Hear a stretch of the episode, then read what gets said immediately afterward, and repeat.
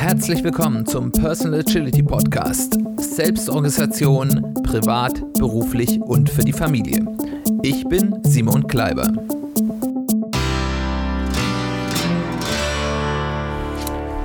Herzlich willkommen bei einer weiteren Folge des Personal Agility Podcasts. Schön, dass du eingeschaltet hast.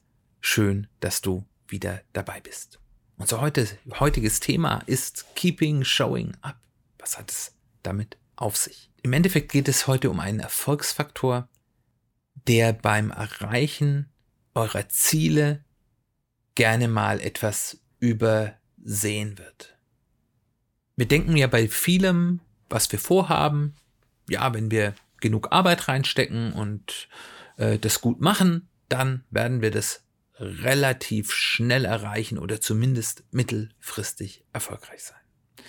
Leider, und so muss ich auch gerade selbst bei einigen Themen feststellen, dauern manche Dinge einfach etwas länger, als wir uns das wünschen und vorgestellt haben, auch wenn man eigentlich nicht wirklich etwas falsch macht. Besonders Dinge, wo es um Bekanntheit oder um Vertrauen geht, das andere in einen haben müssen, haben wir ganz häufig dieses Phänomen. Also, um mal was zu sehen, wo, wo, wo das ganz offensichtlich ist, gerade so bei Social Media Geschichten. Also wenn man sich beispielsweise mal YouTuber anguckt, die sehr erfolgreich sind und ganz, ganz viele Follower haben und man mal anhört, wie deren Entwicklung war, dann haben die häufig mehrere Jahre, drei bis fünf Jahre gemacht, was sie tun, mit ganz wenig Erfolg, mit nur ein paar hundert oder tausend ja, äh, Followern oder Menschen, die sich das angeschaut haben. Und erst dann nach einer längeren Zeit, als sich dann Bekanntheit und Vertrauen in, dass das, was sie da machen, gut ist und dass sich das lohnt, regelmäßig anzuschauen oder denen zu folgen, aufgebaut hat, erst dann war dann auf einmal wieder Schalter umgelegt und es ging ab wie Schmitz Katze. Ebenfalls ist es bei allem, wo es beschränkte Plätze gibt, also alles, wo es Regulierungen häufig gibt. Es gibt nur so und so viele Plätze und man kann erst wieder einen neuen bekommen, ähm, wenn ein neuer frei wird. Das war so zum Beispiel früher, ich weiß nicht, ob das immer noch so ist, bei Taxis oder wenn man zum Beispiel ein Jurist ist und Notar werden will, da muss man erst mal warten, bis ein Platz frei wird oder als Arzt eine niedergelassene eine, eine Stelle, um sich als Kassenarzt niederzulassen. Und auch in der Politik ist das zum Beispiel so, wenn ihr politische Ambitionen habt da ist eben die Anzahl an Plätzen, mit denen man in ein Amt oder in ein Mandat gewählt wird, beschränkt und da muss man eben erstmal schauen, bis dann ein ein eines in Anführungszeichen frei wird, also entweder der, der das bis jetzt hat, aufhört oder durch Gegebenheiten oder vielleicht auch schlechtes Verhalten ähm, des vorherigen äh, Inhabers die Möglichkeit gibt, diesen Platz zu bekommen. Und das führt dazu, dass wir eben dann in Situationen kommen, und ich befinde mich da, kann ich ganz klar sagen, bei einigen, äh, gerade bei einer wichtigen Sache, um die ich mich jetzt schon seit über einem Jahr, deutlich über einem Jahr bemühe, äh, in der Situation, wo wir kein klares Scheitern haben, sich vielleicht auch gar nicht so schlecht anfühlt, aber auch nicht wirklich erfolgreich sind. Es dauert einfach viel länger und wir haben, sind auch Ungewissheit, ob dieser richtige Erfolg irgendwann kommen wird. Das lässt sich, wenn wir das wissen würden, okay, es dauert länger, aber wir wissen sicher, äh, es kommt der Erfolg, ist das ein No-Brainer, ja, okay, dann halten wir noch mal ein bisschen durch. Aber, aber meistens ist es ja so, dass wir sagen müssen, ja, okay, es fühlt sich jetzt nicht schlecht an und wir haben auch das Gefühl, wir machen es nicht richtig falsch, aber ob das noch mal zu Potte kommt, keine Ahnung. Wir haben dann zwei Möglichkeiten. Wir können entweder sagen, cut the losses.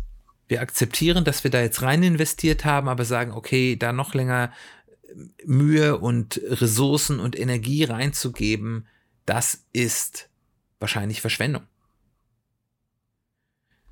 Und dann hat das hat den Vorteil, dass wir uns dann eben auf Dinge konzentrieren können, auf andere Ziele, wo wir sagen, das sind vielleicht die Chancen besser. Äh, und das ist auch erstmal so richtig, weil wenn wir zu einer Sache Ja sagen, sagen wir damit ja immer automatisch auch zu ganz vielen anderen Nein. Den nächsten Vorteil, den es hat, ist, unsere Geduld wird nicht weiter strapaziert. Weil das kann ja auch ziemlich zermürbend sein, wenn man sagt, okay, ich habe da jetzt schon so viel Mühe reingesteckt und ja, ein bisschen Erfolg habe ich, aber es fühlt sich alles noch nicht so super an. Das kann ganz schön auf die Nerven gehen. Aber umgekehrt bedeutet es aber eben auch, wir verlieren den ganzen bisherigen Einsatz an Ressourcen, Energie, Lebenszeit, ohne wirklich davon profitiert zu haben. Deswegen sollte man sich das auch ganz gut überlegen. Und wir leben dann eben immer auch mit dem Risiko, dass der unvorhersehbare Erfolg gekommen wäre, wenn wir nur noch ein ganz klein bisschen weitergemacht hätten.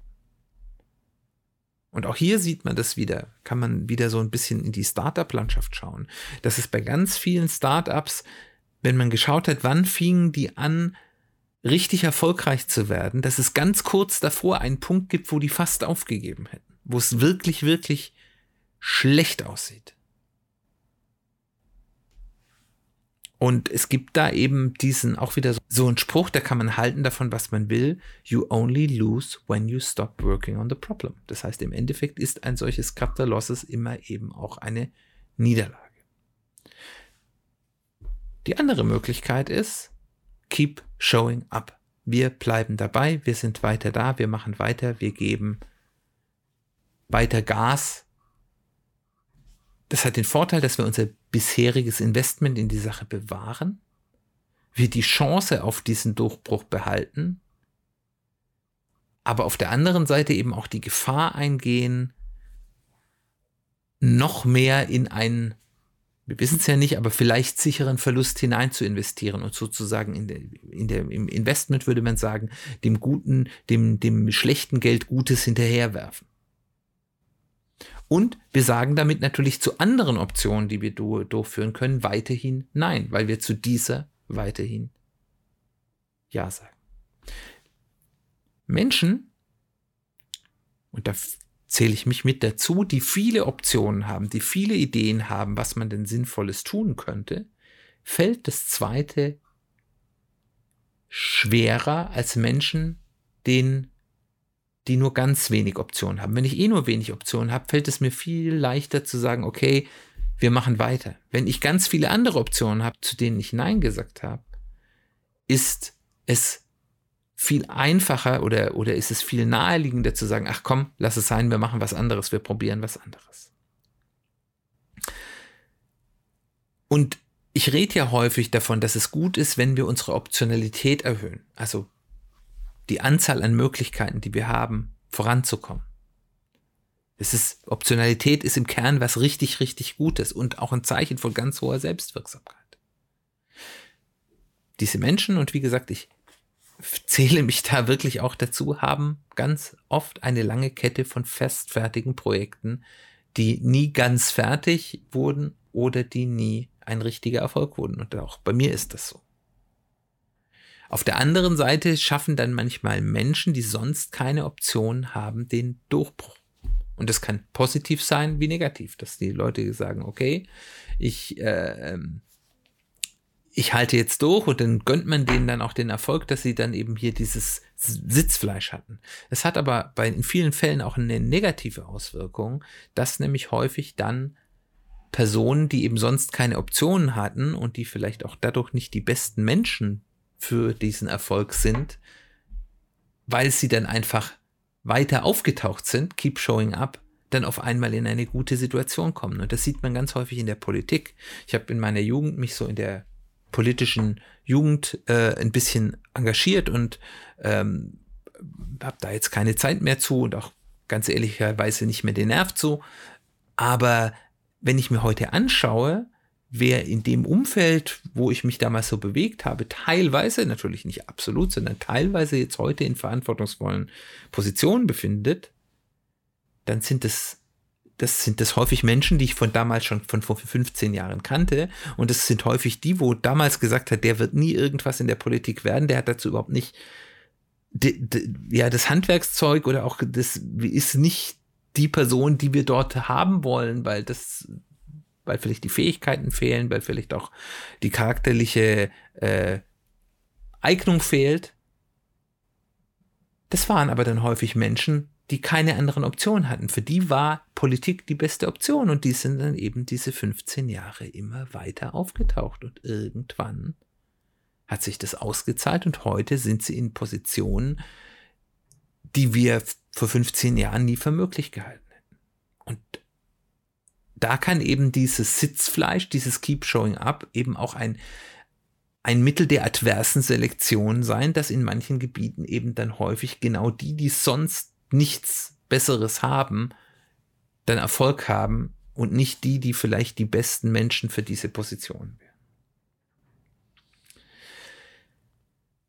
Jetzt sagen wir, Optionalität ist was Gutes, aber es hindert uns daran, durchzuhalten. Und wenn wir uns dann gleichzeitig überlegen, dass eigentlich alle, die irgendwas Großes erreicht haben, ganz egal, ob das jetzt Gründen von einem Unternehmen wäre oder irgendwelche großen Entdeckungen gemacht haben oder, oder was auch immer, eigentlich immer berichten, dass sie da, dafür durch wirklich große und wirklich durch dunkle und unsichere Täler gehen mussten, wo man dann vielleicht als jemand mit viel Optionalität gesagt hat, ja, okay, das muss ich mir jetzt nicht antun, ich mache jetzt was anderes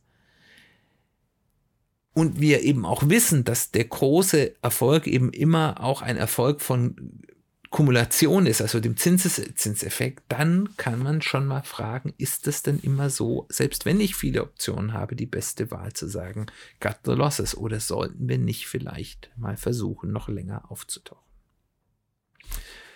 Wie gehen wir jetzt mit diesem Dilemma um? Das ist ja nicht unerheblich ich habe versucht, so ein paar Punkte zusammenzufassen, die, glaube ich, helfen können und mit denen ich auch im Moment gerade versuche, mit genau diesen Themen umzugehen. Generell erstmal, wenn man was anfängt, davon auszugehen, dass die zeitliche Erwartung deutlich zu, zu optimistisch ist als die Realität.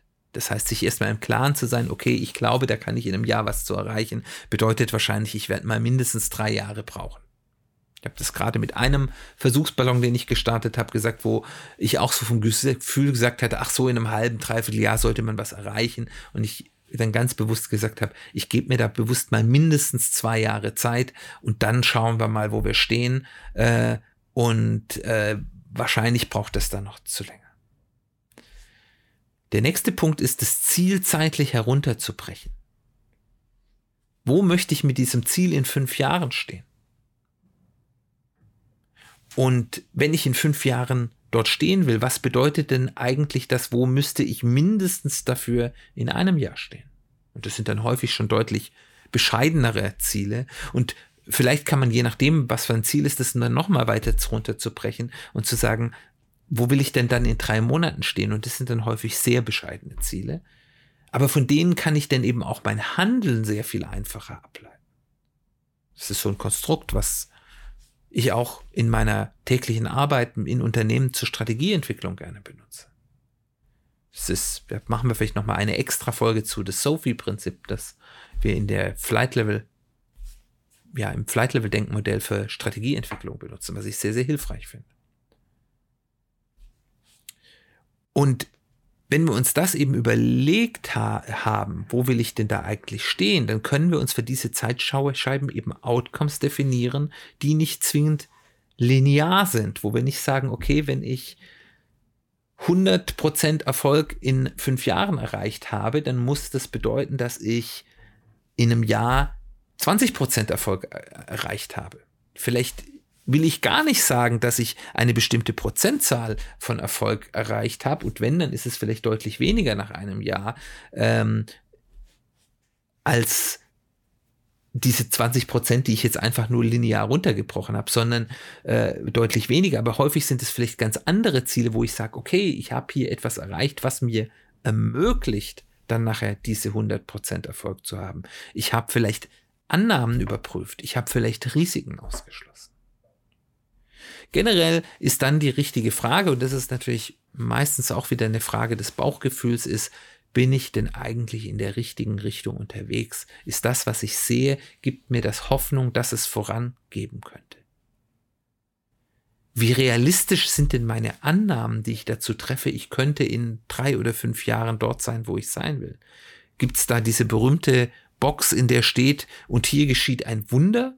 Oder sind es Annahmen, die realistisch erscheinen, die ich vielleicht auch überprüfen kann, wie gerade gesagt. Dann auch, welche Faktoren sind denn eigentlich kritisch? Wir haben das vorher mit Bekanntheit und Vertrauen gesagt. Es sind zum Beispiel so Dinge wie, wie Bekanntheit und Vertrauen ein wichtiger Schlüssel zum Erfolg und brauchen die Zeit. Kann ich die beschleunigen oder nicht? Und was ist denn die aktuelle Gegebenheit hier? Also wo bin ich denn da? Wie komme ich da voran? Ist es etwas, was schnell gehen kann, wo es nur darum geht, ich muss es nur tun? Oder gibt es eben hier einfach Faktoren, wo ich weiß, das muss einfach sich entwickeln? Und wenn ich mir da all das anschaue, dann kann ich eben ein deutlich besseres Bild mir selbst machen. Bin ich eher in einer Situation, wo es schlau ist, die Verluste zu minimieren und was anderes zu tun? Oder bin ich eher in einer Situation, wo ich sage, okay, es ist zäh wie ein Kaugummi, aber ich sollte besser durchhalten? Und dann kann ich mir auch überlegen, kann ich vielleicht sogar irgendwie Zwischennutzen schon haben? Gibt es schon irgendwas, wo ich sage, okay, das ist ja auch wieder eine Risikominimierungsmaßnahme. Kann ich irgendwie sagen, okay, ich investiere da rein und ich habe vielleicht noch nicht den Erfolg, den ich mir erhofft habe, aber ich kann schon Nutzen ziehen, der das Investment, was sich reinbringt, zumindest in Teilen ausgleicht. Und natürlich ist natürlich immer auch die Frage, gibt es etwas noch zwischen aufgeben und stur weitermachen? Kann ich vielleicht meinen Weg anpassen, ohne das Ziel aufzugeben? Und dann würde ich eben einfach, wenn, wenn da nicht ein ganz klares Nein rauskommt und sagt, es lohnt sich überhaupt nicht, dann würde ich erstmal durchhalten, wenn es geht. Gerade wenn man da viel Ressourcen reinsteckt, geht es manchmal auch nicht. Aber auch überlegen, wenn ich umschwenke, wenn ich aufhöre, muss ich es wirklich komplett töten oder kann ich es vielleicht auf Eis legen, dass ich sage, okay, ich, ich betreibe das entweder erstmal nicht mehr weiter oder nur ganz minimal weiter, aber in einer Art und Weise, dass mein Investment nicht total verloren geht, sondern dass ich dort wieder ansetzen kann. Das geht nicht immer, das geht manchmal. Und was wäre eben auch mein Aufwand-Nutzen-Verhältnis, diesen Weg zu gehen? Oder ist es eben einfach nur eine unrealistische Fantasie und dann vielleicht auch konsequent zu handeln?